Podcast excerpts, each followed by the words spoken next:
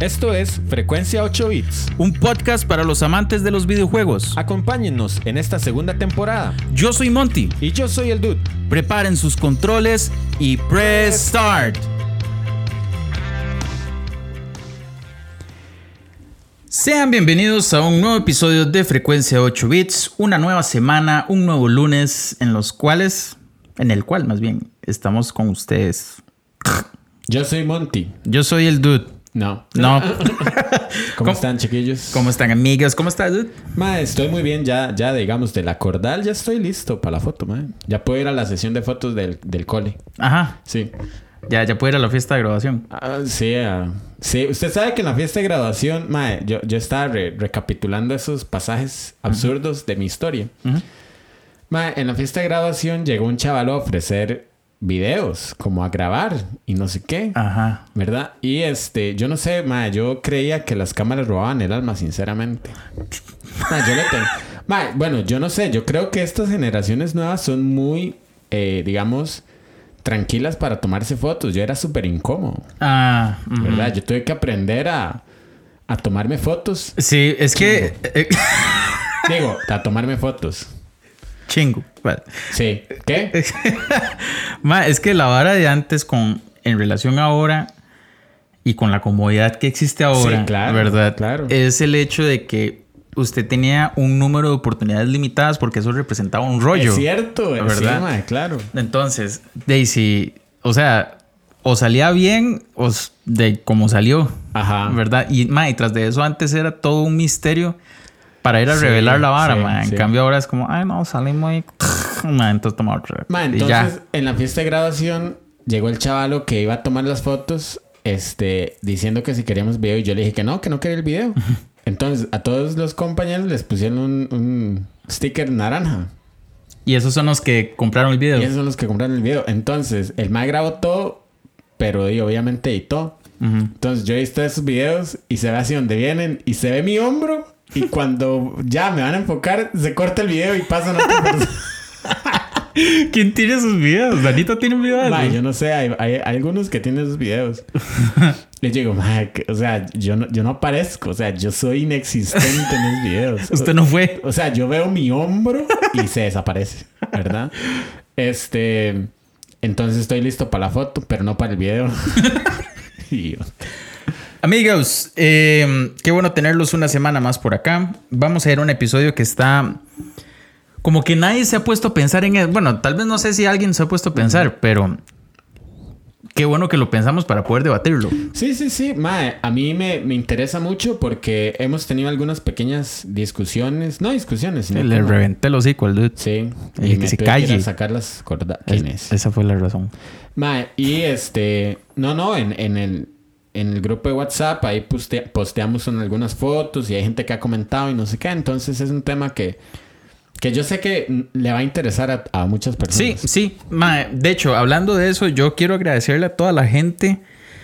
Mae, el WhatsApp esta semana, bueno, la semana Mae, pasada, sí, más sí. bien, estuvo movi- o sea, súper movido. Yo, y, y me han escrito varias personas que el episodio estuvo muy cool, mae. Sí, Sí, o sea, es tan sencillo pensar en que un podcast de videojuegos no tiene que tratarse propiamente solo de los videojuegos, sino como de las fiestas. Obviamente los videojuegos están presentes, pero es como esa vivencia, ujú. Hoy el tema no es este tan, ¿cómo decirlo? Tan nostálgico. Más bien es, es como un llamado a, a la opinión pública. sí, sí, a ¿verdad? opinar, claro. Entonces sería tú, Anis, ver qué opinan cada uno. O sea, yo creo que la opinión va a ser unánime. Sí, Anime, Barbu. un anime, ¿cuál? Pero este, de hay puntos de vista que hay que tomar en cuenta. Sí, sí, y, y lo, lo bonito es eso, digamos, que se tira un episodio, ya caen algunos comentarios, todos empezamos a opinar, ¿verdad? Ujú. Eh, di, si, si alguno no lo ve a tiempo, entonces levántese bien temprano el lunes para que no le hagan spoiler. Más, más bien yo iba a decir, vea, con esto yo creo que se pueden generar muchas opiniones. Sí, sí, sí. Y por favor, mándennos audios. Mándennos audios con sus opiniones, Ajá. porque sería chiva traer todo eso a un próximo episodio para debatir un poquito más antes del próximo episodio. Sí, sí, sí, sí. Entonces, este. De no sé, dude, algo más, sino para pasar a los saludos. Vamos por unas alitas, dude. ¡Us! ¿Es en serio? ¿Sí? Madre, no puedo. ¿Por qué, dude? ¿Todavía, todavía come atol? Sí, Oh, man. atol de maicena. Vámonos, dude.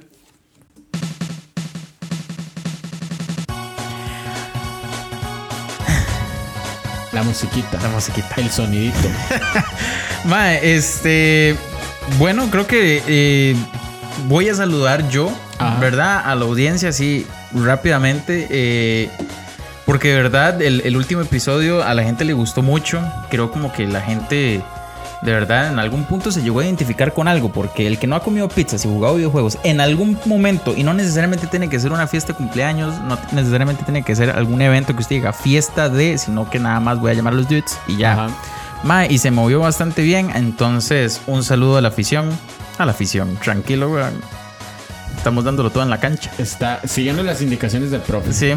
Y estamos trabajando más duro para el siguiente partido. Y bueno, esto es fútbol.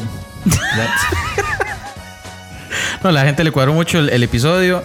Y muchas gracias por, por esa recepción tan. Oh, wow. Porque de, dan ganas de seguir, dude. Sí, sí. Yo quiero saludar específicamente a Juanda, que ya estuvo con nosotros por acá y que la semana pasada saludó a varios. Y yo creo que Juanda es un oyente constante. Muy regular. Sí, claro. Muy regular. Entonces, este saludo va para Juanda, que tal vez, no sé, le estuve motivando a ver si, si se viene con otro episodio. Que, Uf, más estaría vacilón. Sí. Entonces, este, además, que bueno, los saludos regulares que nos encanta. Eh, saludar a los patrons, a los patronos, al Bigger Older Master Daughter, que ya me confirmó que nos va a pasar por ahí un implemento para poder hacer mejores streams. Ma, es que. ¿Cómo se pone la capa el dude, verdad? sí, es increíble, ¿verdad? Es impresionante, ma. Entonces vamos a poder saldar esa deuda de, de transmitir Metroid Prime. Sí. Eh, Metroid Prime. Metroid Dread. Ajá. Es un Metroid que tiene dreads. Sí, me- Metroid eh, Rasta. Varas, Naki. sí, vainas, ¿verdad? Metroid Roots. Metroid. Este, entonces, el saludo al Bigger Older Master Daughter. A Mr. Cronox, Sonito, que me dijo, Mae, me mandó una foto como de uno de los anaqueles de videojuegos en Estados. Me dijo, Mae, Metroid Dread la está pegando ahorita. Y yo, como, "Ish, hay que ponerle a hacer Sí, ese sí, stream", sí. ¿verdad? A Gabo Seckers, que siempre es un saludo poder. Que de hecho, Mae, que necio con Metroid. Pero él sabe mucho de Metroid. Él sabe mucho de Metroid, man. De hecho, hay que traerlo, man. Sí, Sí, sí, sí, sí. Y a Caleb, que de, no sé si sabe de Metroid, pero seguramente de todos Yo creo que, yo creo que Caleb puede sería comprar. más como un em, como un especial de Halo, man.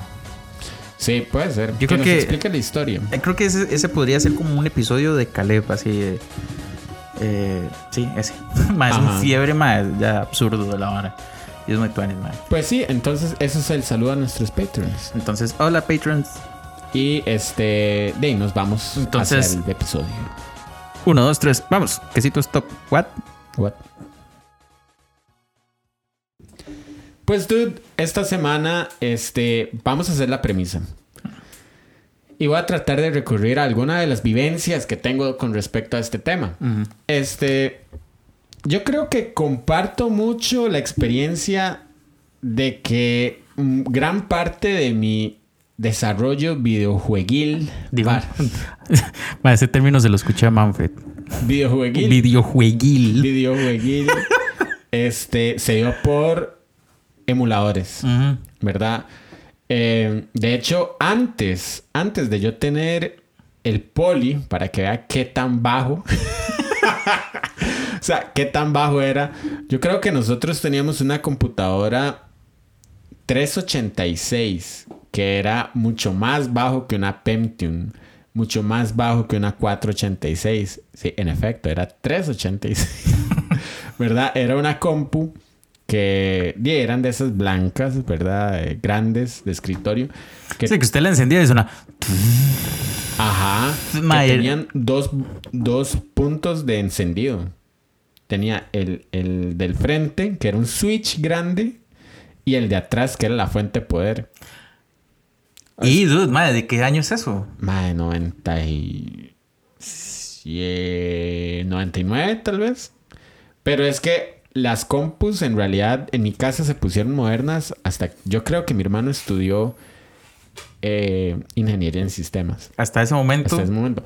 Porque incluso antes de eso, nosotros teníamos una computadora así como de monitor estilo Matrix, ya como de verde, letras verdes. Y era una vara DOS. DOS. O sea, había que meter los discos de arranque. O sea, era una vara súper clásico. Súper, súper, súper clásico. Este. Y de hecho eran discos no de un. De 1.44. Sí, que, que el teclado era como alto y profundo. Sí, sí, que sonaba clac, clac, Sí, clac. y que a veces se trababa. Sí, sí, buenísimo.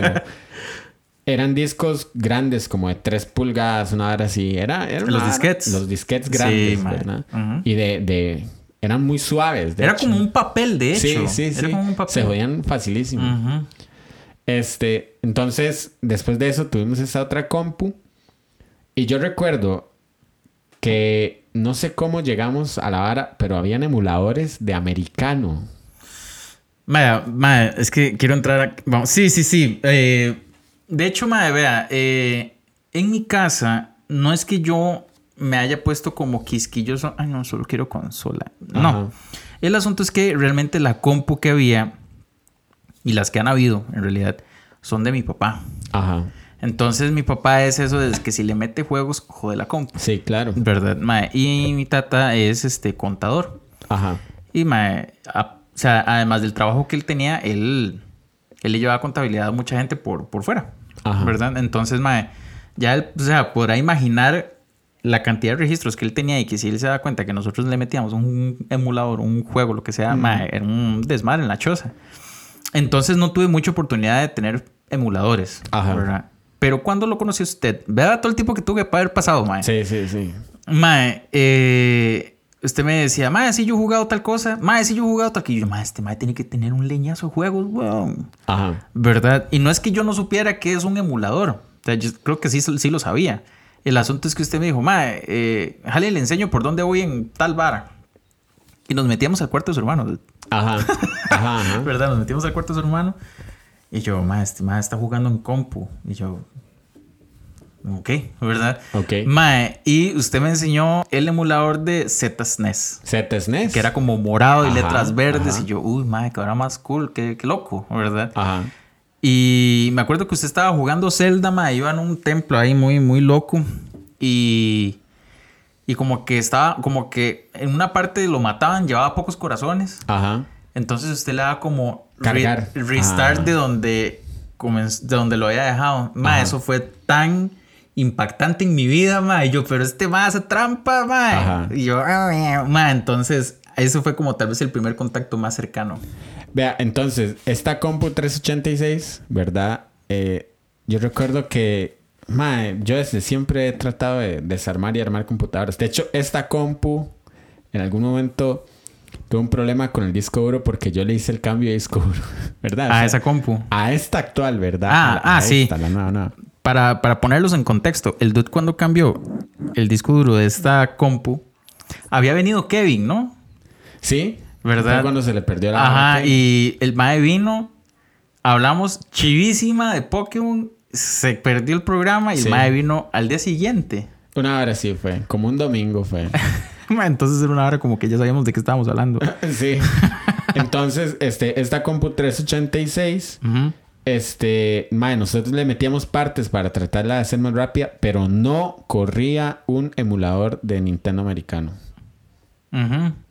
O sea, yo recuerdo que mae, duraba duraba demasiado, o sea, Ujú, ujú. un movimiento de segundos duraba, o sea, no de segundos, de milésimas de segundo, como un salto Ujú. o moverse a la derecha o a la izquierda, duraba tres segundos.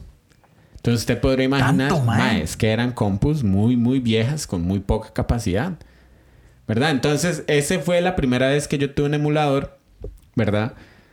Conforme se fueron a, di, no sé, modernizando las computadoras, los emuladores, di, fueron cada vez más eficientes y lo que sea.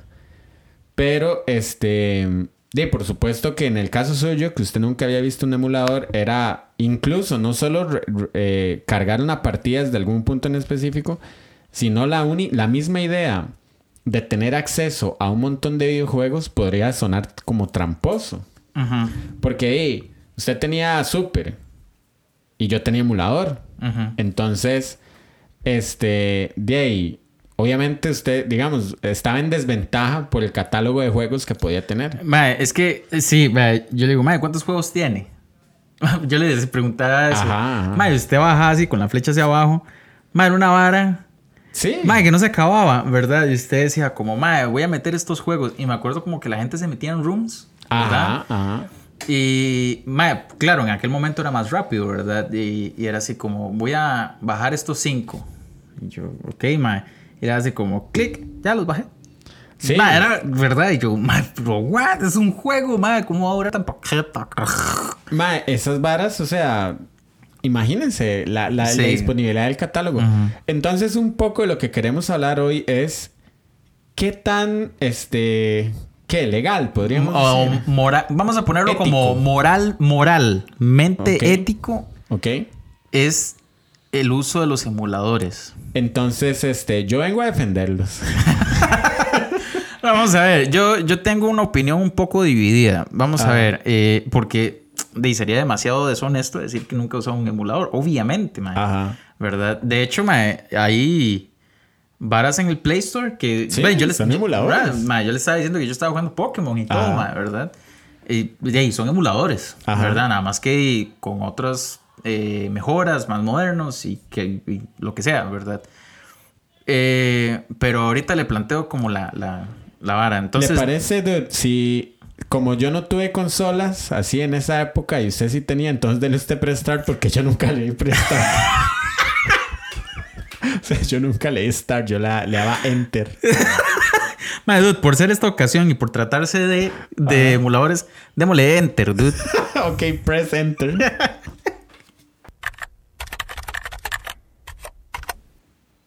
Ma, ¿qué es ese? O sea, ese sonido es... ¿Cómo es? ¿Un video de 40 minutos? Ma, yo no entiendo por qué yo encuentro esas varas así como sonido de tal vara, una hora, 40 minutos, así, ma. Ma, es que, bueno, ma, yo me acuerdo. ¿Se acuerda cuando trabajábamos en el local? Ajá. Ma, yo recuerdo una vez que entré, más usted tenía cara de loco. Seguro no habían clientes o no, no había nada, pero usted tenía... Ta, ta, ta, ta, ta, ta, La música de negocios de Zelda. May, era un video como de 10 horas de esta hora. May, usted lleva como 3 horas. Yo entré, estaba así como con cara de muerte y yo, me ¿qué pasó? Ay, qué imbécil, dude. Qué bueno, man. Es que era, era vacilón el hecho de pensar como llega un cliente y Ta, ta, ta, ta, Bye.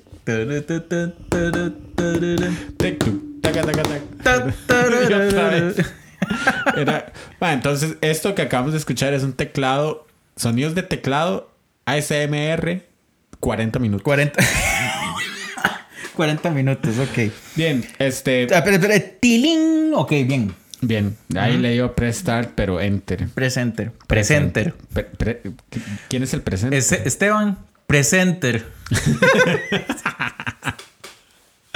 Idiota. O sea, antes de empezar, un saludo a nuestro amigo Mana que nos acaba de mandar saludo. Eh, creo que él se va a poner a jugar Rocket. Ah, muy bien. eh, puse aquí como que no iba a jugar porque estamos grabando. Y le manda un saludo a mi perro Jack. Debo decir, Ajá. ajá. Hace unos cuantos episodios yo había dicho que eh, Jack, es- mi perro, estaba pasando por un proceso así todo mega complicado. Ujú. Y era una vara así eh, que podía ser letal para el, para el dogue. Ajá. Y ya no tiene nada. Excelente. El detector de metal. Mae, entonces, gracias, mana. Y qué bien que el doge está hasta más fuerte, creo. Este, dude, ahora sí. Bien, Vamos. yo- ma, entonces yo creo que hay muchas personas que crecieron con emuladores. Creo que este le traigo una propuesta, dude, para, para discutir. Los videojuegos deberían de ser tratados como obras de arte. Sí. Muy bien, gran observación. Sí. Sí. Hay, hay cosas eh, como la música, las películas eh, y la literatura que son obras de influencia cultural, digamos. Hay cosas, eh, definitivamente una película como qué sé yo, digamos algo, El Padrino. Mae, qué jeta, estaba pensando en la misma cinta. Sí, weón. Mae, por eso estamos haciendo un podcast juntos. mae, pero no es paja. Al chile estaba pensando yo, mae, cine cine que deja legado. Estaba pensando que deja así. legado. O música, qué sé yo. Mae, ¿quién no ha escuchado esta pieza de, de Mendelssohn, La Marcha Nupcial, digamos? ¿Verdad? Hay, hay música que pasa a ser como un legado general, digamos. El minueto, hay un montón de cosas, ¿verdad? Em, y literatura que al final pierde sus derechos de autor. Por ejemplo, ¿cómo le vamos a pagar a Miguel de Cervantes Saavedra por el Quijote si ya está remuerto? Bueno, yo ¿quién creo, yo no sé si Quijote? esto, What? esto es, uy, sorry. Yo no sé si esta vara es como mundial, pero un autor, es que sí no sé si es mundial, un autor al morir tienen que pasar, cállate compu, tienen que pasar 50 años después de su muerte Ajá. para que los derechos de autor sean, eh, ¿cómo se le dice esto? Eh, Heredados. Heredados a la cultura.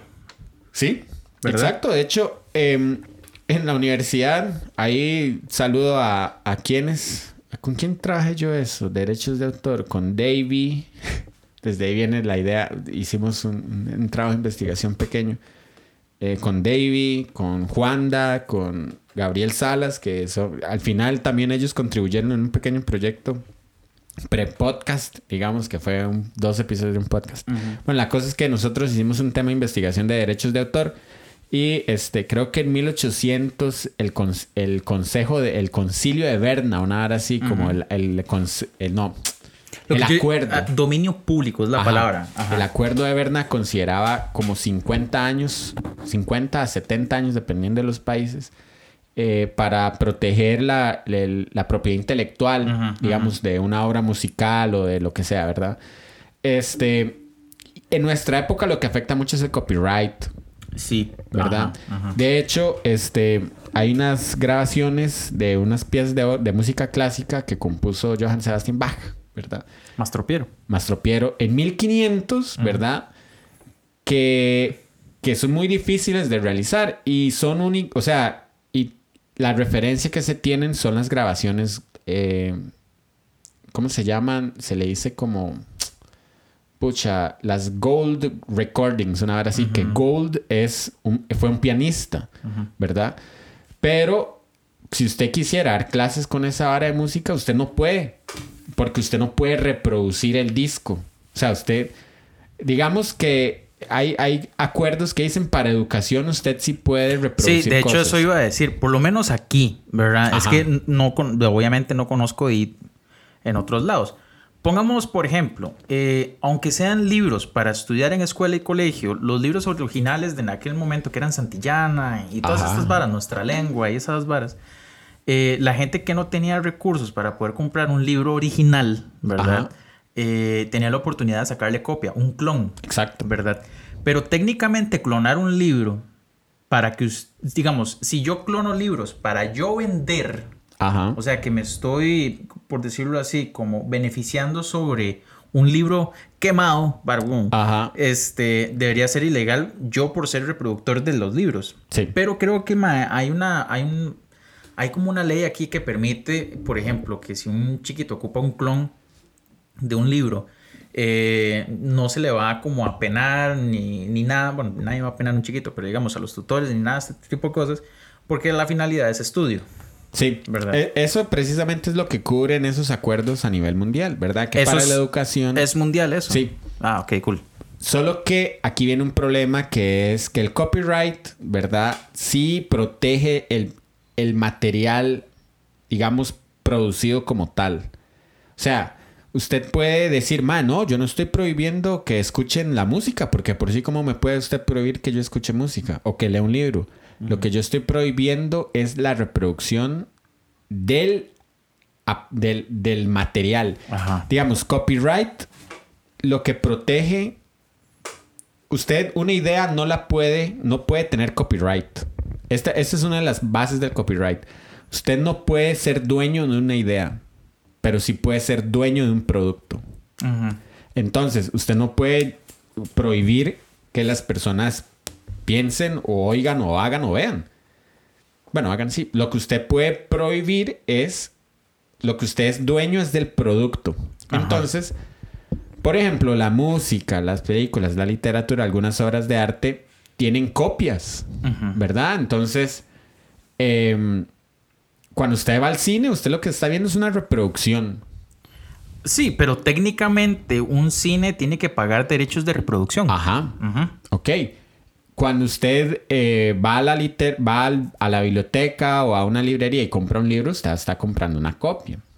¿verdad? Incluso usted puede comprar obras copia de la Mona Lisa o de pinturas famosas, porque usted jamás va a comprar un original. Es imposible que usted tenga, o sea, esas obras pasan a ser patrimonio de la humanidad. Ah, ajá, ajá. Los videojuegos deberían de ser patrimonio. varas. Los videojuegos deberían de ser obras de arte. De hecho, bueno, hay mucha gente, creo yo, que ya los comienza a considerar así. ¿verdad? Claro. Eh, el asunto está en que la historia de los videojuegos en relación a como a la cultura, digamos, de, de escribir y escultura y todo esto, pues obviamente la, la vara de los videojuegos es una historia muy reciente, Ajá. ¿verdad? Entonces la mayoría de autores están vivos. Sí. ¿verdad? Pero digamos, pongámoslo así. Un, es más, vean, voy, tengo una amiga que, que le acabo de escribir un saludo para Rebe. Rebe va a escuchar esto. Yo le dije que iba a comentar la opinión de ella. Rebe es una amiga de un lugar en el que trabajé, que ella es estudiante de desarrollo de videojuegos, ¿verdad? Entonces le pregunté, yo le dije, ¿Usted opina que los simuladores son éticos y morales o siempre es mejor comprar los videojuegos? Ajá. ¿Verdad? Ella me dijo, pues siempre va a ser mejor la compra porque hay mucho trabajo detrás, Ajá. ¿verdad? Entonces, pongámonos a pensar qué, qué ocupa un desarrollo de un videojuego. Ok. Bueno, partamos de una idea, que la idea no es, no hay nadie que es dueño, Ajá. ¿verdad? ¿Cierto? Al final, el producto es lo que le pertenece a la empresa, Ajá. ¿verdad? Pero tienen que haber escritores. ¿Quién sabe cuántas veces tuvieron que corregir el diálogo? ¿Quién tuvo que revisar toda la historia, Ajá. verdad? Porque una cosa es el diálogo que sale en el juego y la historia del juego escrita como un folleto, un libro, qué sé yo. ¿verdad? Eh, los compositores de la música, Sí. los ejecutores del, ya del videojuego como tal, el código y todo lo que va detrás. Eh, la mano de obra para poder eh, generar el cartucho y toda la vara, ¿verdad? Todo el ensamble y toda la mercadotecnia que va detrás, ¿verdad? Desde que el producto final está hecho hasta que llegue a las tiendas. Ok. O sea, todo es una breteada estúpida. Ok. Entonces, la... No es una propuesta, pero digamos, la, la idea que yo le tra- les traigo a ustedes a debatir es que si con todo esto es moralmente correcto, entonces bajar un videojuego en un emulador. Porque no se le está pagando a la empresa. Exacto. Y se lo pongo a usted como músico, dude. Y mucha de nuestra audiencia es- son músicos. Mae, vea, yo eh, he grabado con algunos amigos eh, como cuatro discos, Ajá. cinco aproximadamente. Mae, eso es un montón de plata que paga el músico para que se grabe, para que se haga todo, Ok. ¿verdad? Para que al final alguien nada más diga, eh, regálame un disco, Ajá. ¿verdad? Y yo, man, no, apóyeme. O sea, esto es un montón de bretes. Y el disco lo que vale, ¿verdad? Son cinco rojos. Sí. ¿Verdad? Sí. O por ejemplo, el hecho de, de tener un disco ha, ha conllevado que yo esté inscrito en ACAM, Ajá. ¿verdad? Y yo tener derechos de autor, Ok. ¿verdad? Entonces, quiere decir que si en algún momento yo voy pasando, no va a pasar, pero digamos que yo voy pasando por esta, por el bulevar donde está el Universal y todo esto, y que esté alguien vendiendo música y Ajá. vea un disco mío, eso es prohibido, ¿verdad? Y ese disco va a valer un rojo, supongamos. Ok. El que se está ganando ese rojo no soy yo, es el que lo está vendiendo. Ajá. Entonces, bueno, basado en esto, ¿no opina que, que hay como un asunto de, de que hay- usted está robando? Yo estoy robando. Ajá. Eh, es que si es, o sea, yo por eso lo quiero plantear como obra de arte. Usted, ¿a usted qué le sirve más como músico? ¿Vender un, un disco o vender un chivo? Es que técnicamente yo puedo ganar por ambas. una cuecha, pero puedo ganar por ambas. Ok. ¿Verdad? Pero em, por lo menos aquí, como funcionan las cosas, sirve por- con, con el rock en- específicamente, sirve más un chivo. ¿Y cómo ganan los artistas ahora que no hay discos físicos? Sino que todo es por stream. Dave, eh, yo no sé, Dave, yo no he hecho conciertos por... Bueno, hice uno, pero no lo organicé yo. ¿verdad? Concierto por stream. Ajá. Pero yo no fui organizador de esa. No, pero digamos, Foo Fire, bueno, ahora que viene Coldplay, yo me puse a escuchar el disco nuevo. No lo compré porque yo pago Spotify Ah, ok. Ajá. y no tuve que comprarlo. ¿Cómo hizo Coldplay para ganar de eso? Es que por lo menos los, más bien los músicos que son, podemos hacer, los artistas que son muy grandes, más bien Spotify Ajá. les paga por reproducción. Ok. Más bien yo que tengo música en Spotify que es mía, Ajá. más bien yo tengo que pagarle a Spotify para que esté en la galería. Tiene, tiene que haber una cierta cantidad de reproducciones para que Spotify diga, ok, este, este, este artista genera, voy a pagarle. Entonces al final le sale más barato que un mae lo venda en la calle a que usted tenerlo en Spotify. De hecho, si un mae lo vende en la calle, yo no gano nada. Pero si le paga Spotify pierde. No, no necesariamente, no pierdo, porque si está generando reproducciones, esa reproducción, aunque yo no estoy ganando en ese momento, me va a funcionar, me va a funcionar, sí, a que en algún momento sobrepase, digamos, la cantidad de reproducciones de X canción y yo pueda ganar sobre eso. Por eso, pero tendría que seguir pagando hasta que pase ese límite de reproducciones. No, o sea, ya mi disco está subido y ya no tengo que pagar más. O sea, se paga una vez. Ajá. Tendría que volver, si yo pago otra vez a Spotify es porque estoy subiendo un nuevo material. Cada vez que sube tiene que subir. Eh, ¿Quién tiene que pagar? Eh, Sí. Ok. De hecho, nosotros pagamos para que esto esté en la galería de Spotify. Sí, nosotros pagamos por un servicio de alojamiento de podcast. Ajá. ¿Verdad? Eh, que realmente el podcast no genera nada. No. ¿Verdad? Para nada. De hecho, el podcast en su naturaleza está abierto a todo mundo. ¿Verdad? Hay otras formas de generar dinero, pero hoy no, hemos- no, hemos- no la hemos implementado. Cuando, cuando yo pienso en desarrolladores de juegos, y yo pienso en mi hermanillo que también desarrolla un juego, estamos hablando de emuladores, ¿verdad? Porque ahora pensamos en que el acceso a, a ¿cómo se llama? Al desarrollo de los videojuegos es muy fácil porque hay plataformas que permiten la venta. Steam, eh, el Nintendo e el eShop, ¿verdad? el PlayStation Network, todas estas cosas. Eh, bueno, no sé si se llama PlayStation Network, pero definitivamente hay plataformas donde usted puede vender. Los emuladores generalmente son para juegos viejos. Sí, correcto. Entonces, una persona, yo no le estaría robando a alguien, digamos, usted tiró un disco. ¿Ustedes cuando tiran un disco hacen un tiraje de 100 discos o hacen discos individuales? No, por lo menos tiene que haber una cantidad como de 100 discos. 100 discos. Por lo menos. Ok, se acabó el tiraje. ¿Y si yo quiero comprarle un disco? Ya, se acabó el tiempo de, de venta. ¿Y cómo hago yo para si quiero escuchar su música? Spotify. No, pero no existe Spotify. Vaya un chico. Es que las, por lo menos, vea, se lo- es que se lo voy a plantear por lo menos a la escala de músico Ajá. que soy, ¿verdad? O sea, yo no voy a vender, o sea, yo no voy a llegar a decir, ocupo mil discos, Ajá. porque más bien voy a salir perdiendo porque no hay tanto público que me compre, Ok. ¿verdad? Pero si yo digo, ok, voy a sacar 100 discos, que tampoco es poquito. Ajá, ¿verdad? es un montón. Es un montón, ¿verdad? Eh, y nosotros vamos a todos los chivos, por ejemplo, y nosotros llevamos la mercadería. El que quiera comprar ese día, pues genial. Si Ajá. no se vende nada, pues de- no importa. Ya, pero esa venta de 100 discos puede tomar un año. O sea, si en, si en un año me va a decir una persona, madre, "Ey, yo nunca conseguí el disco, y yo de ahí. Una persona los escucha en Spotify y dice, ma, este Maverick es tan cool, ma. Yo me acuerdo. Es tan cool. Yo quiero un disco. Nunca existieron físicos, madre. Bueno, entonces de estos otros grupos que sí hay discos y yo quiero un disco, ¿cuál es mi única opción? Bueno, una opción sería que el grupo haga un nuevo tiraje Ajá. Que no le conviene. que no nos conviene porque solo nos está pidiendo una persona, Ajá. ¿verdad? U otra es que di ya, ya, el disco ya quedó en, quedó en internet. Ok.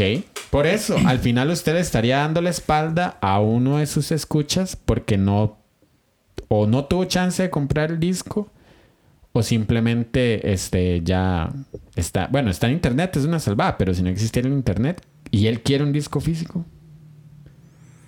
Dema, es que como todo, o sea, como todo, incluso los videojuegos, llega un momento en que las producciones ya se detienen. Exactamente por eso necesitamos emuladores. Ok, bien. El asunto está en Ajá. el emulador es- no, está fa- no está fabricado ni respaldado por la gente Ajá. que, que fabricó el juego. Correcto. Porque, por ejemplo, yo puedo decir, usted me compra un disco. No, usted me quiere comprar un disco. Ya no existen, porque ya no existen físicos. Ajá. Pero yo le ofrezco mi página de Spotify, pero es mía. Ajá. ¿verdad? Entonces, de algún modo yo le estoy dando a usted todavía el beneficio de que pueda escuchar la música. Sí. Ahora, la diferencia es que, por ejemplo, si yo quiero decirle a Nintendo, Mae, vieras cómo me encantaría que ustedes me produjeran un A Link to the Past original con libro en cajita y X y Y, bla, bla, bla. Ok. Nintendo no lo va a hacer. Pero el emulador que sí me facilita poder jugarlo no es de Nintendo. Es algo, es una plataforma que tiene videojuegos de Nintendo, Ajá. ¿verdad? Lo cual es distinto. Por eso, si usted quiere tener... No, y usted está hablando de un juego muy famoso. ¿Sí? Hay, hay, ahora, hay, hay plataformas que ya no son emulables. O sea, no es que no son emulables. Hay plataformas que ya no existen y que solo pueden ser accesadas por emuladores. Por ejemplo, los juegos de... Si usted quiere jugar juegos de DOS y usted compra el paquete en Steam, lo que va a utilizar es un DOSBox, que es un emulador de DOS. Porque las computadoras actuales no pueden correr la tecnología vieja. Qué Es el- absurdo, ¿verdad? Qué loco. Sí, es, eh, la- la- los procesos son distintos y procesadores de 64 bits no funcionan igual a mi Pentium 386, digamos. Ah, no, no se llamaba Pentium. Bueno, entonces recurren a plataformas de emulación para poder correr tecnología vieja. Los, los emuladores es una de las formas en que usted puede preservar la historia de los videojuegos. Ok, pongámoslo algo así. Me parece que. Vamos a ver. Nintendo últimamente se está pelando el rabo Ajá. con todo este problema de- del, del expansion pack de 64, ¿verdad? Ujú. Pero previamente ya había una galería de americano y ya había una galería de super. Sí, correcto. Ok, aunque no están todos los juegos, no está toda la gama que se presentó para super. De algún modo es como un equivalente a nunca pudo jugar este, se lo presentó acá. Yo no sé si otros, eh, otras empresas están haciendo algo parecido. ¿verdad? Pero supongamos, yo nunca pude tener Star Fox 2 Ajá. porque solo salió para Japón, Correcto. pero yo ya lo pude jugar porque lo estoy pagando, Ok. ¿verdad? Ahora, no es que yo estoy diciendo, ay, alabado Nintendo, porque, ma, o sea, como toda empresa ahí tiene sus eh, cosas bien idiotas, ¿verdad? Y todo. Pero digamos, yo le estoy pagando a Nintendo por el uso de Star Fox 2. Ajá. Y entonces técnicamente no le estoy robando a Nintendo eso. ¿Y si usted quiere jugar Earthbound 2? No lo puedo tener. ¿Y no, por qué yo, no? de- yo, yo entiendo lo que usted me quiere decir, di, Sí, sí, yo estoy defendiendo los simuladores. Pero el asunto, de, sí, pero entonces pongámoslo como un músico. ¿Usted qué prefiere? O sea, usted paga un platal Ajá. por su producto. Ajá. y llega alguien y simplemente o no lo paga o un rojo, pongámosle. Y, y Ajá. pongamos que su producto vale seis rojos. Ok. ¿Quién se está ganando ese rojo? La persona que lo está vendiendo. ¿Ok? ¿No cree que usted debería merecerse ese rojo porque es su producto? Es que el copyright va a proteger el producto como tal. Entonces yo lo que estoy apelando es que los videojuegos deberían de ser considerados como obras de arte. En algún momento pasan a ser a dominio público. Eh, mm, sí, sí, sí, sí, en algún momento sí. Yo no sé cómo va a pasar en los juegos que son muy famosos, digamos, como pongamos la, la, eh, el catálogo más famoso de Nintendo, que viene Ajá. siendo Donkey, Mario, eh, Star, Star Fox y todos estos, ¿verdad? Pero digamos, parte de lo que a mí me pone a pensar en, en todo este tema, porque, o sea, no es que yo no use emuladores, yo uso emuladores, ¿verdad? Porque ciertamente hay juegos que no tengo acceso. Ajá. ¿verdad? Pero digamos, ¿qué pasaría, por ejemplo, con, con los desarrolladores del primer Mortal Kombat? Yo no sé qué pasó con esa empresa, Acclaim. Acclaim cerró. ¿Y ahora? Ya no existen. ¿Y ¿De quién es eso? Eh, Acclaim fue comprado, creo que fue después Midway, que después fue comprado por Warner Brothers. Ento- mm, entonces todo eso es de Warner Brothers. La serie Mortal Kombat es de Mar- Warner Brothers. Ok, pero yo, yo tengo el Mortal Kombat 1, Ajá. el de Super. Yo, Ajá. lo, yo le doy eh, Power, o sea, para encender. Y lo primero que sale es Acclaim. Ajá. Ok, eso, ese Acclaim es de Warner. Ya la empresa no existe. ¿De quién? Entonces, ¿de quién nos...? Bueno, es que- Los derechos de uso de Mortal Kombat son de Warner Brothers. ¿Hay algún otro juego? Bueno, obviamente, pero mencióname... ¿Sabe algún otro juego de Acclaim? Oh, sí. O sea, yo jugaba demasiado Nine Dragons que lo tiraba Acclaim. Ok, ese juego ahora... Si no... Si es una saga o si no es una franquicia comprada por alguien, ¿en qué limbo queda eso? Está muerto. No existe. ¿Pasa a dominio público? No. Entonces, ¿de quién es? De nadie. O sea, ya hay juegos, así como hay películas. Esto es muy interesante. Hay películas que se tiraron, se estrenaron en el cine, todo muy bien, muy chiva, ajá, producción nacional, producción pequeña. No se guardaron las copias, no se llevan a ninguna biblioteca, no se llevan a ningún museo, ya no existen. O sea, viéndolo de otra manera, un músico podría publicar sus obras y dentro de 100 años no existir nada de eso. Entonces, una de las formas de preservar es precisamente haciéndolo dominio público. Hay muchísimos videojuegos que ya no existen y no hay forma de recuperarlos. Porque no, porque fueron considerados siempre un producto y no hay una forma de preservar esa historia. Ma, es que yo me acuerdo que eh, Turoid, Turoid, sí, Turoid era un juego chivísima que yo jugaba en PC, pero ya no existe. Y usted se mete en, en- a buscar en internet en abandonware, que es el término como para buscar eh, videojuegos viejos, y ya no existe ese juego. Lo siento. Ok, pero es que vamos a ver, si es un asunto de preservar, es que es Ajá. muy diferente. Si es un asunto de preservar, yo sí estoy de acuerdo en que eso pase a un dominio público, Ajá. pero estoy hablando en, en una vigencia total. O sea, si yo saco un produ- o sea, si yo saco un videojuego hoy Ajá. y hay un montón de gente, digamos, consiguiéndolo pirateado, pongámoslo así, Ajá. y nadie me está retribuyendo lo- todo el esfuerzo que yo hice, entonces el que está saliendo por dentro soy yo. Ajá. ¿verdad? No, no estoy hablando de una preservación, estoy hablando como de la compra de un producto en este momento. y supongamos que ese producto que yo hice, yo finalicé, está en un emulador. Ajá. Entonces, hay alguien que me está robando, ¿no? Por eso, pero estamos hablando de un contexto actual, donde para usted producir un videojuego es muy más fácil y de venderlo, publicarlo. Eh, lo que estoy hablando, sí, no importa, pero lo que estoy hablando es el trabajo invertido. Sí, digamos, me, ahí sí me parecería injusto, ahí sí voy a torcer el brazo, ¿verdad? Ahí me parecería injusto que teniendo el acceso, usted lo emule, ¿verdad? Si el día de mañana Steam llega y dice, "Ma, no, ya no lo quiero vender, y yo quiero su videojuego, ¿qué hago? Ahora, una pregunta. Steam, para albergar todo eso, paga a las empresas. Eh, Porque, Steam- porque si no, entonces es como un, como un, lo que llaman third party. sí, es un ven- revendedor. Entonces, ellos están ganando un porcentaje y me imagino que ellos para tener esa galería ahí o ese catálogo de juegos, de algún modo tienen que pagarle a las empresas Sí. para tener... Entonces, Yo no, creo que es la no importa. Yo creo que es la lógica. Bueno, esa es mi lógica, ¿verdad? Por eso, la lógica es de que Steam, para que usted tenga un videojuego, usted lo, lo publica, eh, Steam lo tiene ahí, cuando alguien le compre, Steam se deja una parte y usted agarra la otra. Ok, ahí no me importaría.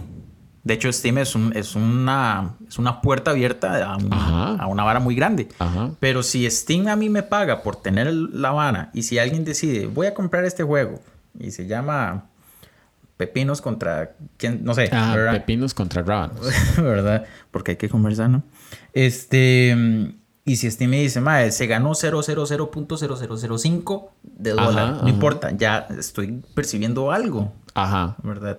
Y Steam tú, eh, agarra su, su, eh, parte del queque y, y quién sabe quién más, ¿verdad? Ajá. Pero digamos, por ejemplo, eh, productos muy famosos que aunque ya son viejos, tienen como ese autor que los respalda, por, o sea, pongo el ejemplo de Zelda. Ajá. Y pongamos el Zelda 1, no importa que esto ya más viejo. El autor aún está vivo. Ajá. La empresa aún existe. Ujú. Eh, pero si yo agarro un emulador y bajo ese juego, quiere decir que aunque ya es viejo, el autor es vigente, ¿le estaría robando o no? Es, mi- es una pregunta. Sí, sí. Em, es que incluso esto yo lo había compartido un toque. No quiero decir que sí tan fácil. yo tengo mis copias de Zelda. Yo los tengo originales. Pero yo no quiero dañar la integridad del físico. Yo bajo una copia del disco, lo respaldo en mi computadora, guardo el disco original en una bolsa plástica al vacío para que no Ah, pase usted me ha nada. comentado eso. Ujú, Y ujú. entonces ya yo le pagué el juego a Nintendo. Yo simplemente estoy jugando una copia para no dañar la integridad. Es más, se la pongo más difícil. Yo voy a guardar esa copia porque para el hardware, o sea, para el GameCube, no hay repuestos. Y yo en el futuro voy a tener que botar ese GameCube porque no va a servir para nada. Entonces voy a tener mi copia, pero desgraciadamente solo lo voy a poder jugar en emulador. Porque ante el paso del tiempo, madre, los controles se van a joder. El GameCube se va a joder. No va a encontrar repuestos. Un GameCube va a valer estupideces. La única forma en que yo voy a poder jugar mi copia original pagada a Nintendo va a ser por un emulador. Pero es que, ok, vuelvo al mismo punto. Bueno, a como está actuando Nintendo, que está, tra- bueno, pongo este caso, ¿verdad? Está volviendo a traer como todo lo retro. Yo no, no me sorprendería si el día de mañana Nintendo dice, vamos a hacer un tiraje de mm, Nintendo 64 en, en conmemoración del aniversario. Ajá. Ok, está una oportunidad para volver a tener una consola. Ah, sí. Si ellos deciden tirar un, un Nintendo. Sí, y no me sorprendería que lo hagan. Lo que pasa es que ahorita la consola, obviamente el momento es el Switch. Ajá. Y ellos están tratando de traer todo eso que la gente diría que está olvidado eh, para que sea jugable hoy, Ajá. ¿verdad? Entonces, de- yo no sé si es una idea que solo Nintendo hace, porque honestamente no lo sé, pero si las otras empresas no lo hacen, me parece que en eso Nintendo eh, ha sido, eh, no sé, ha tenido una muy buena idea. Lo que pasa es que ya Nintendo lo hizo con la, con la sacada del mini Nintendo Famicom, ni- mini SNES y el mini E NES. Eh, Pero es que vuelvo a lo mismo, o sea, la empresa como tal está tratando de aún eh, hacer, ob- no sé, obtenible Ajá. lo que ya la gente creería que no es obtenible. Por eso. Y es más, tanto las plataformas de Nintendo Online como esos mini NES y todo eso, esos son emuladores. Pues sí, es que vuelvo a lo mismo, o sea, que sea un emulador tal vez no importa, pero, Ajá. pero ¿de quién es ese emulador? ¿Es de Nintendo o es de alguien X? En este caso es de Nintendo. Entonces yo creo que es válido. ¿Sí? O sea, lo, lo que yo estoy tratando de decir es que no importa el emulador, estoy trayendo como a la mesa el tema de la piratería. Es- ese, es, ese es el punto, Ajá. ¿verdad? Que obviamente, por decirse piratería, obviamente estamos hablando de un robo, ¿verdad? Ok. Este, yo he usado emuladores. Sí, sí, sí. yo he usado, yo he pirateado. Este, pero, Dey, ma, sí no, tal vez no le tengo respuesta, ma, a, a- a las dos situaciones que usted me está diciendo. Ajá. No sé qué opina la gente. O sea, eh, ¿qué, A mí este tema, me- yo me puse a investigar y me parece muy curioso porque... dentro de las cosas que usted buscó, entonces, ¿qué haría? Bueno, obviamente el recurso sería ir a un emulador. Pero supongamos que el emulador es tan penado, o sea, e- el uso de un emulador es penado. Ajá. ¿verdad? Hay miles de cosas que pueden ser plataformas que pueden ser penadas, ¿verdad? O pueden ser no legales. En algún punto, Uber aquí en Costa Rica no fue legal. Ajá. Y es una plataforma y simplemente es eso, ¿verdad? Ajá, ajá, Ahora, según entiendo, Uber Costa Rica está pagando impuestos, lo cual lo hace legal, Lo cual lo hace legal. ¿verdad? Ahora, Sí, correcto. ¿verdad? Lo cual lo hace legal. Sí, sí. Entonces ya no hay que temer, ¿verdad? Agarre el Uber tranquilo. Exa- Yo lo agarraba tranquilo, el que tenía que temer era el chofer. El chofer. ajá. Pero digamos, eh, el hecho de que haya una plataforma que está vendiendo un producto de manera ilegal, ni siquiera lo está vendiendo, lo está nada más poniendo, este, de manera ilegal, entonces incurre en algo que no es correcto. Entonces, pongámosle que no es algo legal. Ajá. No- y supongamos que la plataforma no paga impuestos, pongámoslo así. Ajá. Ok, si usted no quiere dañar su copia original, ¿qué va a hacer? Va a tener que recurrir a pagar, ¿no? A pagar que el... el- A alguna plataforma legal. Sí, ahí es donde, digamos, por eso tal vez el gran tema de que los videojuegos deberían de ser obras de arte. Pero ¿hasta qué punto? Y simplemente se renuncia los derechos sobre el producto. Así Porque, como... por ejemplo, antes, bueno, una de las cosas de las cuales se quejaron los, los desarrolladores de Atari, mae, Ajá. es que cuando los juegos se completaban, un, un videojugador completaba un juego así, ET, supongamos. Ajá. Este, bueno, pongamos otro más viejo, no sé, ¿verdad? Sí, Eh, ET. Galaga y todos estos Ajá. Cuando la gente completaba los videojuegos, no habían créditos, weón. Nada.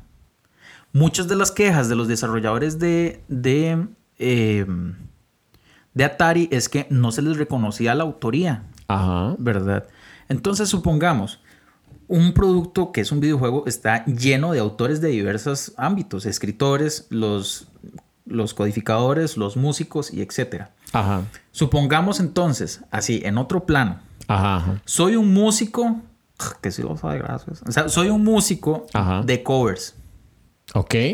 y, y la gente paga una entrada para apoyarme a mí para escuchar piezas que no son mías. Es correcto. Ok, entonces voy a hacer un chivo de música de Mega Man. Ajá.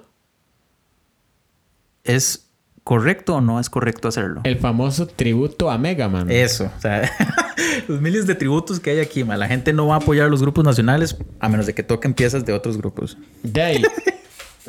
Qué difícil. Yo diría que. Qué difícil, man. Sí, o sea, se lo, se lo pongo a nivel de músico porque usted es músico también. Generalmente, no sé, yo me imagino lo que la gente hace eh, es ir a escuchar y pagar y listo, ¿verdad? Ma, y tras de eso, Ajá. o sea, lo pongo a, a nivel de las cosas que se mueven en lo que yo hago. Tras de eso, ma, el bar va a pedir entrada. Ajá, exacto. O sea, yo doy el espectáculo Ajá. y el bar pide un porcentaje. ¿verdad? Ok, imagínese este caso. Usted es el músico al que le van a robar la música. Ok, bien. Eh, usted se entera de que hay una banda en Costa Rica que está tocando su música. ¿verdad? Eh, usted es un, un músico muy pequeño, ¿verdad? De, de pequeña escala. Sí. Eh, usted se da cuenta que, o sea, qué sé yo, eh, se- se- ese grupo se ganó 100 mil colones tocando su música, ¿verdad? Eh, más bien, la pregunta es, si usted es un músico pequeño que no conocen mucho, ¿usted cree que podrían hacer covers de su música? No. La gente que. Vamos a ver, la gente que emula en este caso Ajá. videojuegos, o la gente que hace covers, Ajá. o la, o la gente que haga copias de lo que sea, Ajá. es porque es un producto vendible. Es un, producto, vendible. grande. Ajá. Ahora, hay gente que, por ejemplo, y se lo voy a poner yo con honestidad, Ajá, ajá. yo toco en un grupo y voy pasando un día por San José haciendo un mandado y veo que hay un chivo y hay alguien tocando una pieza mía, o sea, de un grupo. Yo voy a decir, ¡ay, qué es eso tan cool, man! O sea, Ajá, hay alguien tocando mi música. Yo me voy a sentir feliz. Sí, se puede sentir claro. Ok, pero si yo fuera un artista, si yo fuera Coldplay, Ajá. Coldplay no se va a poner como, bueno, creo yo, Coldplay no se va a poner a, a- a hacer demandas de un músico pequeño tocando su música. Ajá. Pero, ¿qué pasa si lo ponemos a las mismas, a los mismos niveles? Ajá. Creo que puede haber un pleito, ¿no? Sí. Saque su Pokémon. ¿Cómo, cómo? Tire su mejor Pokémon. Puede haber un pleito. Por eso, si hay otro músico al mismo nivel de Coldplay tocando música de Coldplay. Sí, sí, pongamos artistas muy grandes. O sea, qué sé yo, digamos. Ah, Es que va a haber uno más grande que otro. Pongamos, pero pongamos Aerosmith, Ajá. que es una vara inmensa, man. Ajá. Y pongamos Coldplay, Ajá. que es otra vara inmensa, bro. Ajá. O sea, y, y si se empiezan a, a, a robar su música, Ajá. va a haber un pleito. Lo que pasa es que ellos no van a publicar su música en un disco, porque saben que el producto está protegido por derechos de autor. Ellos, en Pero, un ¿y si- chivo, Ajá. pueden hacerlo. Y lo he visto. Pero hay gente que ha demandado bajo esa misma situación. Sí, pero podrían alegar a que están reinterpretando la pieza. O que están haciendo un tributo. Porque están, no sé, apelando a la figura de... Ok, entonces pasemos esto. Son situaciones muy diferentes. Sí, sí, claro. Pero pasemos esto entonces a un terreno de videojuegos. Ujú. Ok, los muchos desarrolladores, y entre esos esta amiga que le menciono, Ajá. ¿verdad? No sé, porque desconozco en sí la carrera, qué es lo que estudian. Bueno, no, qué es lo que estudian, no, qué es lo que tienen que hacer. Ajá. Me imagino que les dejan tareas. Bueno, obviamente, ella me ha contado. Sí. Pero de hecho una vez yo estaba hablando con ella y me decía como que el profesor es fijo se va a obstinar si alguien hace otro videojuego de plataforma. Ajá. Plataforma no es un producto, es un género nada más. Es un género. Pero, este, ¿qué pasa si ella hace un juego basado en Mario? Y pongamos que todo el, la- todo el mapa de la primera pantalla es el mismo, Mae. Ajá. Es el mismo. Le cambia un poquito la paleta de color, le cambia un poquito de esto, pero al final es la misma vara. Ajá. Entonces pongamos un- eh, otra situación, que es así cambiándole ligeros detalles. Ajá. Este actor, Mae, que había salido en Transformers, ese Mae se le vino la carrera abajo porque se dieron cuenta de que el Mae plagiaba libros. No me acuerdo cómo se llama. Ajá, ajá, ajá. Ese Mae plagiaba libros. ¿En serio? Sí, y ese Mae, de- no sé si se le acabó la carrera, por lo menos sí se le vino muy abajo, Ajá. ¿verdad? Y pero, qué sé yo, Mae, voy a cambiar esta palabra, eh, voy a quitar bosque y voy a ponerle arboleda. Ajá. voy a quitar un punto y voy a poner una coma. No voy a poner punto aparte aquí, voy a poner punto y seguido. Entonces, Ajá, ¿es, una, ¿es una reinterpretación o es un plagio, mae? Porque si yo desarrollo un juego basado en el mismo mapa, pongámosle Ajá. Mario Gato, Ajá, Mario Gato. ok, eh, tiene cosas diferentes Mario Gato, pero está basado en lo mismo. ¿Es un plagio o es, ah, ¿es original o es un robo? Sí. Porque, Digamos- porque sorry, de algún modo emula el Ajá. original. Entonces, ¿qué pasa ahí? Pero es que eso ya está más trabajado sobre la idea o el producto. Recuerde que aquí el tema es el uso de los emuladores. Por eso, no, pues yo- ok, ajá, ajá, ajá, siga. Entonces, para efectos de derechos de autor, digamos, lo que está haciendo este chavalo es plagio. Eh, Shia LaBeouf, no sé si así se dice, no me acuerdo bien el nombre. Ajá. Eh, ¿Por qué? Porque el MAE está vendiendo como suyo un producto que no le pertenece y le está haciendo pequeñas modificaciones. Ajá. Pero, ¿cuándo no es plagio? No es plagio cuando usted dice, bueno, voy a citar la obra de esta persona. Bien. Ahí no hay plagio, ¿verdad? Incluso usted puede hacer una copia textual de hasta X cantidad de palabras. Usted puede citar y no hay plagio. Yo me imagino, no estoy muy seguro, pero lo que estos grupos seguro hacen, digamos, Madonna, lo- me acordé de Madonna específicamente, por el- porque en el DVD, voy a, voy a revelar uno de mis eh, eh, guilty pleasures. Madonna tiene un concierto que me encanta Ajá, ajá. el Confessions Tour. Y en el Confessions Tour, el Disco Inferno utiliza la pieza, no mentira, eh, Music, la de Music is the ¿verdad? Utiliza una pieza que se llama Disco Inferno, que es de The Tramps. Y este, de ella vende el concierto. Y dentro de ese concierto va claramente la música de Disco Inferno. Incluso va una frase: Go burn, baby, burn, Disco Inferno, ¿verdad? Entonces, ella, dentro de su concierto que vendió y que produjo en DVD, está metiendo la pieza de alguien más. Ok. Ajá. Entonces, lo que pasa es que me imagino que tal, o sea, es evidente que la pieza no es de ella. Ella está haciendo una readaptación ahí X, lo que sea. Es muy probable que ella haya pedido pe- derechos de autor, Eh, ajá, ¿verdad? exacto. Evidentemente, yo no creo que ella se meta en una bronca así. Pero incluso yo me imagino, yendo muy largo, que cuando los grupos covers dicen, vamos a tocar un- la siguiente pieza, es de Nanitos Verdes, y están dejando muy claro que la música no es de ellos. Correcto. Y la gente está pagando por el show, no por el no por la producción musical, está pagando por el la puesta en escena. ¿Verdad? Entonces yo creo que obviamente este men, este actor, sí está vendiendo un producto que no le pertenece. Pero un grupo que hace cores, no es que los quiera defender, porque en realidad, si usted... Ok, pero es que la, la premisa que usted está diciendo es, ellos están dejando en claro que no es algo que, algo que es mío, simplemente lo voy a, Ajá. a reproducir, Ajá. ¿verdad? Pero un emulador Ajá, de videojuegos ajá, eh, no necesariamente está diciendo, o sea, no, no necesariamente está rindiendo un tributo ajá. o no necesariamente está, podría ser un plagio, porque está usando lo mismo. Ajá. ¿verdad? Ahora, detrás de, de un desarrollador, de un emulador, Ajá. es más, no vayamos tan lejos, vea, el chino. El chino, El chino, el chino, el chino. El chino tiene un emulador de Super para Play 2, es un disco. Ajá. Ok. El chino está diciendo esto, tras de eso él dice, esto yo lo hice, po". Ajá. Ajá. ajá. ¿verdad? Y lo que él vende es un montón de juegos de Super. Sí. Es un plagio. Lo que... Porque no está alterando nada, está usando lo mismo para él hacer su venta. Lo que pasa es que yo creo que ahí va más allá del plagio, ahí va a piratería. Te- mm, ok, ajá. Y el problema es que el chino lo está vendiendo. Ese es el problema. ¿Qué era lo que decía George de la vara del dios de la guerra? ¿Qué, ¿Cómo era? Para los que no pudieron, el chino. Chino- El chino sí pudo. no, eso, es, no. eso es increíble, padre. O sea, el chino ahí sí se está metiendo en un broncón. Porque Sí. más está haciendo piratería. ¿Verdad? Ese es el gran tema. Si usted vende algo que no le pertenece, es piratería. Ok, agarremos otro producto del chino, que, es, que es la Liga Tica. La liga tica. ¿Eso es una readaptación o eso es un plagio?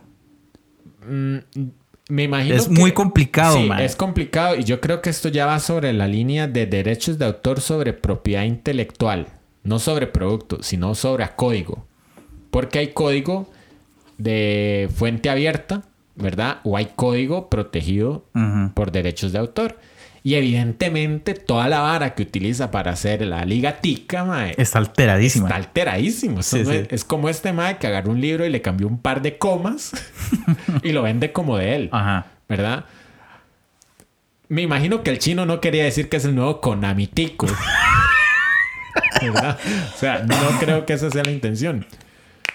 Pero evidentemente si estaba, digamos, pucha, ahí está como complicado porque el mae sí está revendiendo un producto que no le pertenece, le está cambiando algo y yo creo que ni siquiera está cobrando la, manu- la digamos, la edición de esos datos dentro del disco. Está cobrando lo que cuesta el disco. Eh, ¿Qué podemos leer? Un rojo. Un rojo digamos, que usted consigue Winning Eleven normal en un rojo y la Liga Tica en un rojo.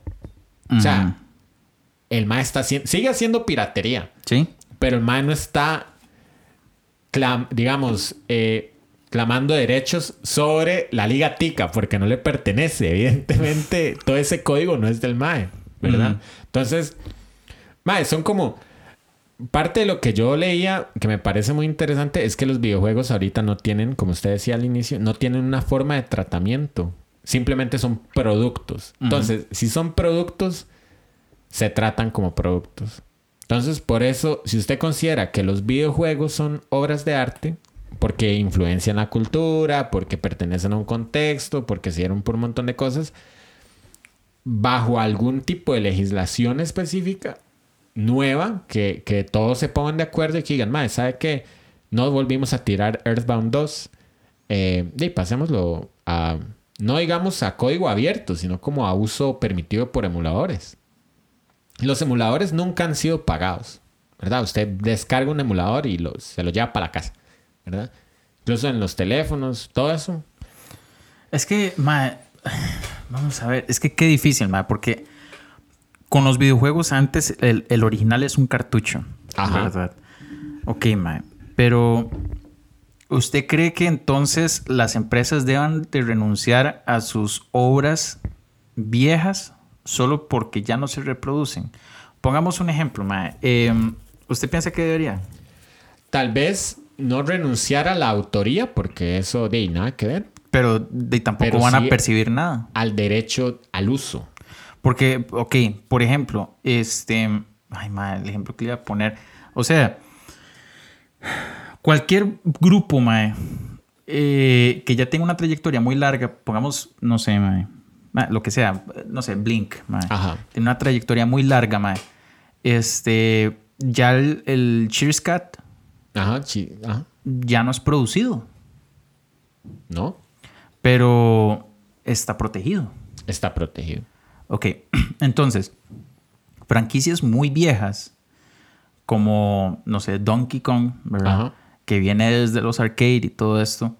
eh, ellos deben de renunciar a, a- no a la autoría, pero a percibir por las obras, he- digamos, Yo hechas. diría que hay, hay un- nuevas formas de licencia más que el copyright, ¿verdad? Por más absurdo que suene, que suene existe el copyleft. que más bien es lo contrario, como licencias de... La famosa Creative Commons, que es una licencia de uso abierto. Ajá. Y tiene distintos niveles de este, retribución. Ajá. Una de las formas es que usted publica algo bajo uso, eh, digamos, bajo total forma, digamos, código, no, no código abierto, sino totalmente abierto, digamos que usted renuncia al código, renuncia a la autoría, usted puede permitir que, o usted permite que le hagan modificaciones a su código, usted lo, o sea, lo regala a la- al saber de la humanidad. O usted puede decir, no me lo modifique, no me le quite la autoría, eh, yo no lo voy a volver a producir. Entonces, el uso de esta aplicación es abierta, ¿verdad? Entonces, yo creo que bajo alguna forma similar, si ya no es del interés de la empresa, podría llegar y decir, yo renuncio al uso mediante emuladores de este producto. Ajá. Eso sí, acuérdese que yo lo hice, que quede claro que yo lo hice. ¿Quiénes fueron los contribuyentes? Los contribuidores, no sé cómo se dice. Los que contribuyeron. ¿El- proyecto. equipo? El equipo. Ah. ajá. Y este. De ahí, si me puede devolver en forma de donación algo, yo lo agradezco, pero no es necesario. ¿Verdad? Hay, mu- digamos, hay sistemas operativos de código abierto, como Ubuntu y Linux y todo esto, que usted les da una contribución y ellos le mandan un disco original, Ajá. ¿Verdad? Pero usted evidentemente lo puede descargar desde la página y yo creo que es más práctico. Al final, em, hagamos otra pequeña defensa de los juegos originales. O sea, yo sí considero que los emuladores son muy prácticos. ¿Por qué? Porque usted, di, hay cosas que, que usted se pierde si usted no juega este videojuego, perdón, este videojuego en específico. Hay copias únicas que ya no se juegan. O hay copias que están en otros idiomas y que usted nunca, a menos de que venga el chino y le modifique su, su, su ROM, ¿verdad? Eh, no, usted no puede jugar Earthbound o Mother 2 en inglés, usted no lo puede jugar.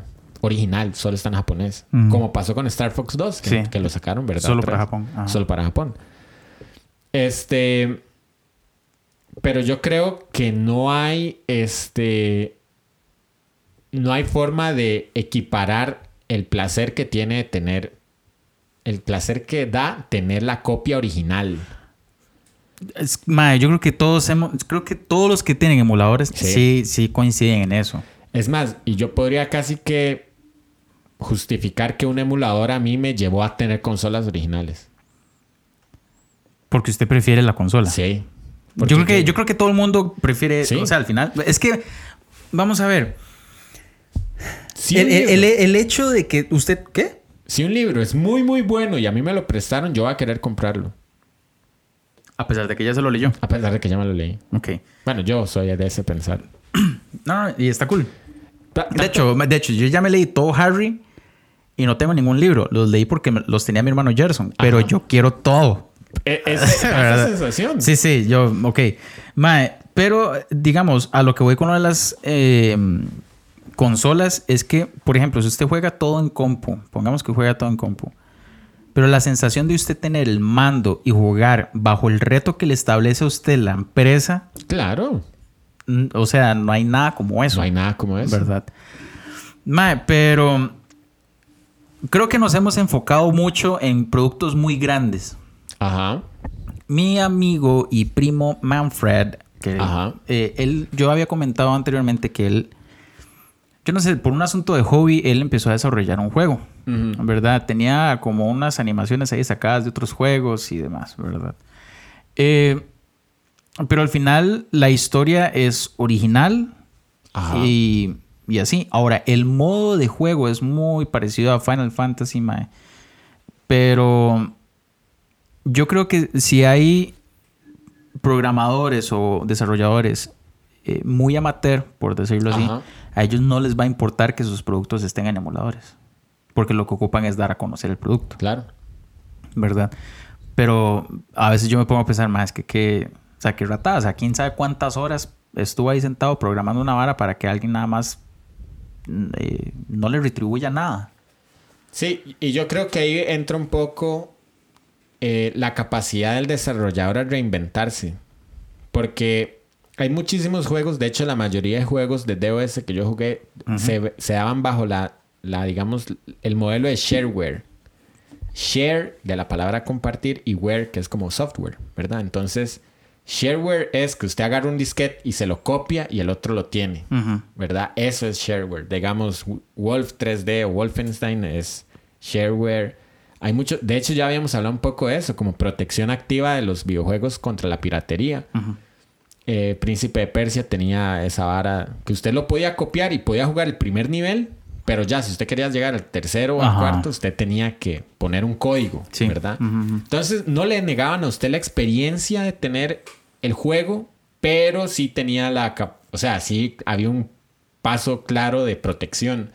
Igual Stones. O sea, habían muchos juegos que tenían esas formas de protección. Entonces, si un desarrollador, creo yo, eh, convence con un producto y lo, logra, digamos, desarrollar en una trama, en una historia, muy probablemente van a estar esperando el siguiente. ¿Verdad? Eh, hay muchos juegos pequeños en Steam que cuestan un dólar, dos dólares, menos de cinco, menos de diez, ¿verdad? Y que cuando un juego como Among Us, ¿verdad? Lo hablábamos en estos días que juegos indie que llegaron al que, ajá. O sea, usted, Among Us cuesta dos dólares en, en cualquier plataforma. Incluso usted, eh, en la época de pandemia, usted le pasaban un paquete. A usted le pasaban un pack, hay un zip para descargarlo y usted lo descargaba y, y obviamente la persona perdía todo. Pero cuando esa gente llegó y dijo, madre, vamos a hacerle mejoras, no vamos a sacar el Among Us 2 para, para trabajar en el 1 y desarrollarlo y no sé qué. Madre, yo tengo Among Us comprado en Steam, lo tengo en el Xbox y casi, casi, casi por velocidad que el otro día nos pusimos a jugar, casi lo compro en Switch. O sea, iba a tener tres veces la versión de Among Us, ¿verdad? Este. Minecraft sucede algo parecido. O sea, yo compré Minecraft después de jugarlo muchísimas horas craqueado. Y juegos, mae, como Need for Speed Most Wanted, que es mi juego favorito, yo lo tengo en versión pirateada, que yo me hice la cajita pirata, ¿verdad?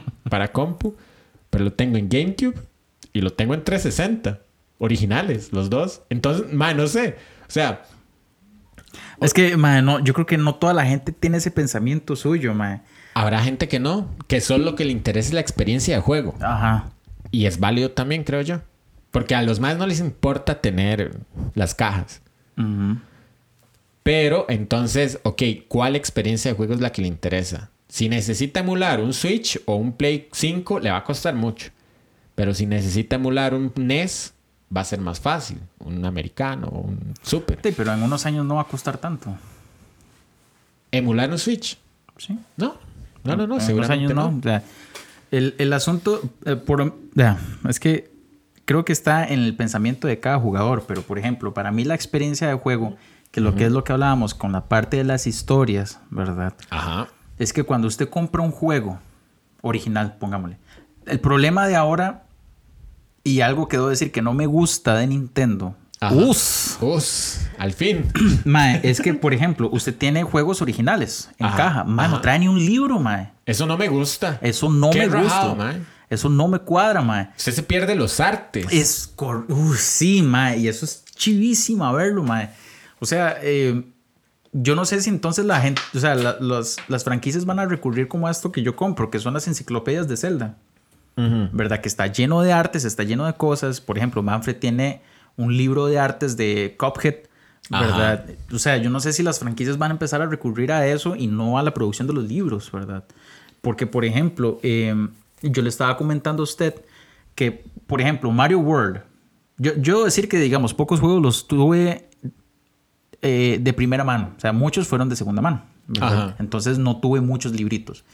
Pero, por ejemplo, el Mario World a usted le explica que es una secuela directa del Mario 3. Ajá. ¿verdad? Uno nada más antes jugaba al mapa de Mario World y, ay, mira, un barco fantasma. Es una versión barco en una pantalla de agua de las casas fantasma. Sí. Pero lo que le cuenta a usted el librito es que ese barco es uno de los barcos que usted abordó en Mario 3. Ajá. Que de hecho se ve como en el mundo 7 que está hundido. Es, exacto, ajá. Entonces, eso es parte de, la experiencia del juego. Usted decir, uy, mae, o sea, estuve montado en este barco en un juego anterior. Ajá. ¿Verdad? Eso es tuanis de pensar. Y, y, eso es algo que se pierde si lo compro de segunda mano o si, o si lo tengo en un emulador. Ajá. ¿Verdad? Entonces, yo, o sea, no voy a ser hipócrita porque le he dicho varias veces que sí he recurrido a emuladores, pero nunca va a haber nada como comprar un producto. Sí, en eso sí le voy a dar la razón, porque yo sí tengo mucha experiencia sobre los videojuegos, porque muchos fueron en emulador, y de hecho creo que se deberían preservar, porque hay mucha historia en todos esos videojuegos. Ok, si, si se trata de preservar y una empresa pierde el interés de reproducir y sacarle secuelas, Mae, tiene que haber algún modo de preservarlo. Sí. en, eso sí se la compro, mae. ¿Verdad? Entonces, los videojuegos tienen 40, 50 años de existir, pero en 100 años, en 200 años, cuando ya la tecnología no nos permita, eh, cuando ya los androides y la inteligencia artificial no nos permita tener un, qué sé yo, un, Switch en la compu, va a haber emuladores de Switch de juegos de hace 100 años. Entonces, tal vez para preservar es donde yo digo, pucha, deberían de pensar un poquito ahí, ponerse a todos de acuerdo y decir, ok, ya no existe eh, tal videojuego, ok, vamos a tener que tirar un emulador, ¿verdad? De hecho, lo hacen, lo hacen, muchas, muchas de las plataformas lo hacen. Pero, evidentemente, para mí, cuando yo tuve el Play o el Poly incluso, que también eso es piratería técnicamente, porque los chinos están agarrando el material que produjo alguien para venderlo en su consola. Ajá, exacto, sí. Pero cuando yo tuve un mando en, mis manos y jugué y ya después con el Play, o sea, la experiencia de tener la consola y ojo, yo tenía Play 1 quemado y después me pasé a GameCube solo original, ¿verdad? Entonces, yo puedo entender que si usted tiene un interés muy grande por los videojuegos, usted decida pasar a físico. ¿verdad? Ah, digamos, digo físico porque pensé en digital, que ahora todo es digital, sino que usted diga, ok, no quiero mi copia, quiero mi cassette, quiero mi cajita, quiero mi disco original, ¿verdad? Pero también puede entender que por la experiencia de juego y por preservación, usted quiera, por un lado, sacar una copia de uso personal, así le diría yo, y también usted quiera emular ¿verdad? Entonces, esos son los escenarios, que obviamente hay mucha tela que cortar. Yo no soy abogado ni nada de eso. No, yo tampoco. Ahora, mi pregunta es, ¿usted cree, vamos a poner el ejemplo de, de ZSNES. Ajá. Madre, que para mí es uno de los emuladores más chivas que hay. Sí, sí, para cierto, mí, para mi concepto. Este, ustedes, usted, ustedes y usted, dude, ¿cree que ellos ganen plata? Creo bueno, o ganaban plata en aquel momento. Creo que no. Hay una pestaña, siempre que yo descargo emuladores, hay una pestaña que dice Done. Pero es donar, ya eso no es. Ya eso no es ganar, eso es donar. Yo tengo un profesor, de hecho, de, de, música que lo que hace es. Toda su música está en Bandcamp. Porque el man no cree nada de Spotify ni nada de esto. ¿En qué sentido no cree? En que eh, es un un toque de corte ahí izquierda, ¿verdad? No, no capitalista. Entonces él no cree que usted tenga que pagar un servicio para escuchar música. Usted lo puede escuchar. Em, entonces él pone toda su música en Bandcamp, que usted le puede dar play. Y de hecho usted la puede descargar. Usted le puede donar, ¿verdad? Yo creo que al man no le interesa la plata. Algo muy curioso que él hace es que las partituras de sus obras se consiguen solo si usted compra el físico. Entonces ya ahí hay como un plus muy grande que yo digo, hmm, me gustaría tener las partituras de esta madre. Pero, este, ya eso es muy personal del, del profesor, que él dice, no, no, o sea, si usted quiere escuchar la música, está en Bandcamp, va a saber que soy yo el autor. Si usted la quiere descargar, la puede hacer, me puede pagar un dólar una hora así. Pero este, ya depende mucho de cada persona que, que quiera o no hacer ese, ese brete. ¿verdad? Entonces, ya no sé.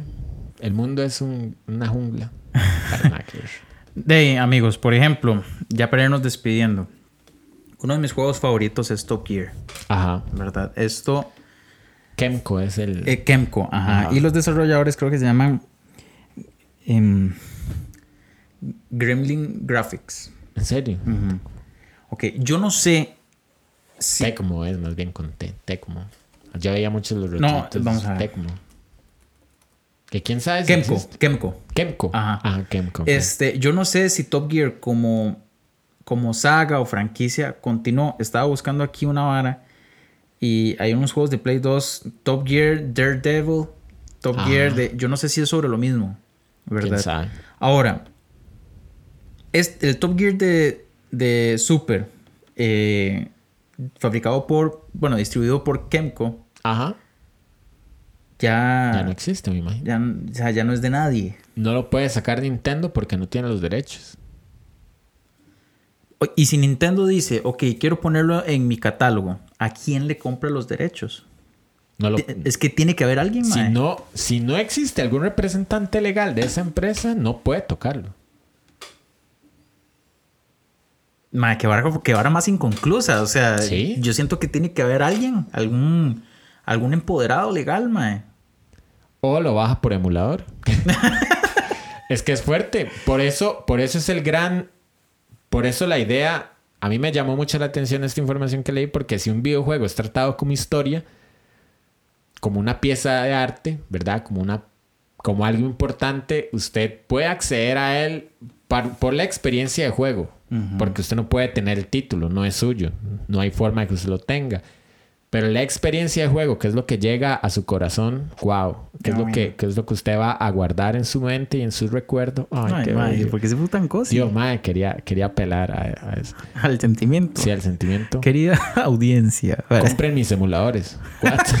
El tiene- Bueno, voy a aprovechar este. Yo estoy montando un emulador. Para nada que- Todo esto conlleva a que el dude. vale. Todo esto conlleva a que soy el chino. What?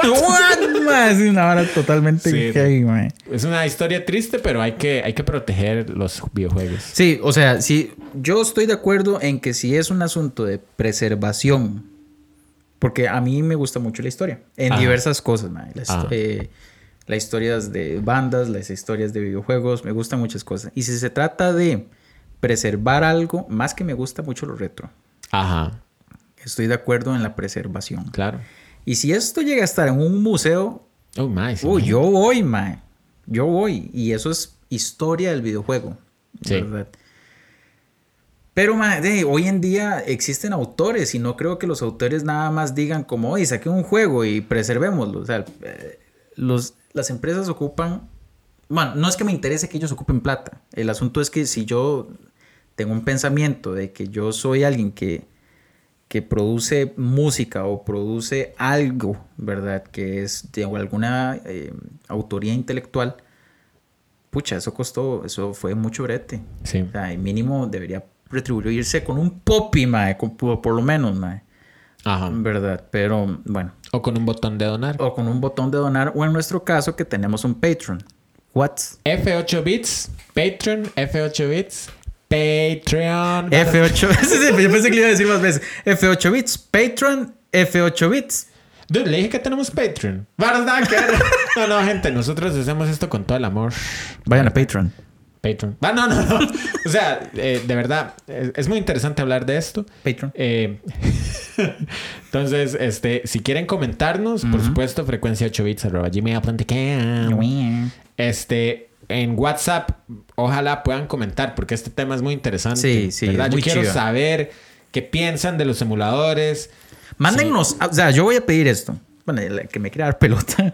Pero coméntenos con audios, porque Sí. sería chivo poner sus audios en el programa. A- a ver si se despierta más debate. Sí, sí, porque, este, bueno, y yo voy a proteger un toque esta idea de los videojuegos como arte. Este, y el dude va a pensar un poco en los videojuegos como eh, mi arte. Claro, güey, nada que ver. Bueno, jamás la venir. Sí, sí. La venir, weón. ¿qué- ¿Cómo lo digo? verdad? Imbécil.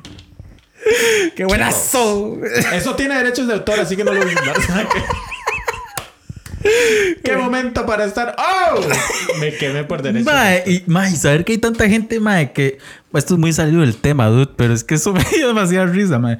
Mae, hay tanta gente que recurre como a nombres de moda para establecimientos y negocios, mae. Ajá. Ha- Hay, mu- hay mucha gente que ho- hoy en día recurre como a, a nombres de establecimientos como si fueran fábricas, mae. Ajá. La hamburguesería, churrasquería, Sí, sí, sí. tortillería, mae, y todos los IAs que pueden haber. Ajá. Antes, ma, era como un boom ponerle arte Ajá. a algo, ¿verdad? Ajá.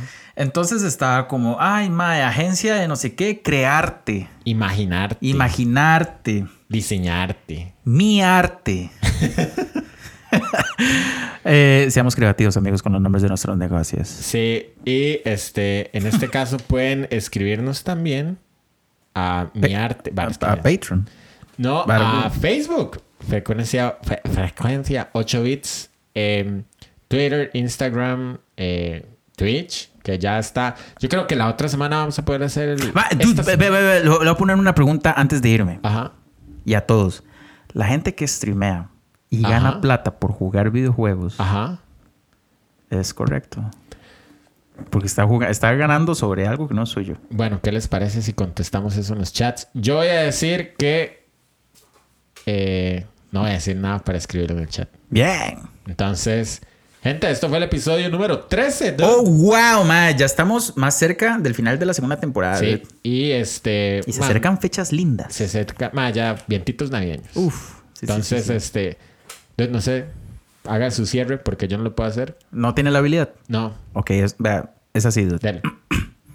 Bueno, gente, muchas gracias por haberse quedado con nosotros en un nuevo episodio de Frecuencia 8 Bits. En este caso, nuestro episodio número 13. Esperamos que la hayan pasado super oh wow, duper, super duper oh wow. Oh, wow. Y les deseamos un excelente inicio de semana y nos vamos. Tru, tru, tru. Así se hace. Oh, wow.